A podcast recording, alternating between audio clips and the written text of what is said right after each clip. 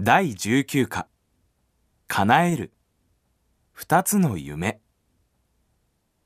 自治会から留学生数人との交流会があるとの連絡を受け、行ってみた。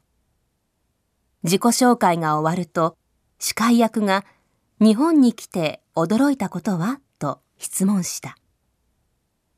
交通機関が便利だとか、街が静か、ゴミが落ちていないなどと続いた後で、子供たちの夢が違うという答えがあった。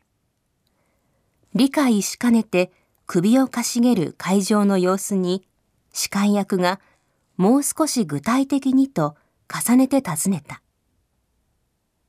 留学生が育った地域では、将来は政治家とかスポーツ選手や医者、先生と子供たちの夢は大きいという。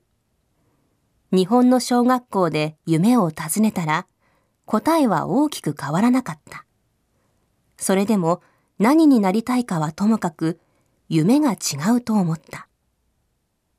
自分の知る子供たちは、無理だと知っていて夢を語るが、日本の小学生は実現できると思って夢を追う。だから夢が違うという。熱心に聞く会場で留学生が続けた。日本では子供たちが努力さえすれば夢が叶う可能性があり、将来計画の選択肢の一つになる。自分の育った地域はそうではない。医療施設がないことから病気になっても身内の命を救えないことがある。働き詰めの両親しか見たことのない子供たちは、貧しさから抜け出すために、今は親を助けて働くより他はない。だからこそ、もっと楽な生活はできないものか。自分が将来、政治家か医者にでもなれればと、夢を描く。教育すら満足に受けられない環境で、誰かが手を差し伸べでもしなければ、政治家や医者になる日などまず来ない。それでも明るい未来を夢に見る。夢は貧しさの裏返しです。と言って留学生は話し終えた。私は留学生の育った地域をはじめ貧しいと言われる地域を何度か旅行した。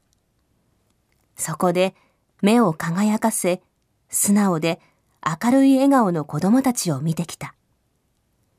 日本の子供たちは同じような表情は見せない。物質的に恵まれていても何か満たされないものがある。目の輝きや笑顔にこそ心の豊かさ、本当の豊かさが現れるのだ。日本の豊かさは表面的なもので本物ではないと何度も思わされた。それだけに目の輝きや笑顔に隠された貧しさについて、真剣に考えてほしいという留学生の訴えに胸が痛んだ。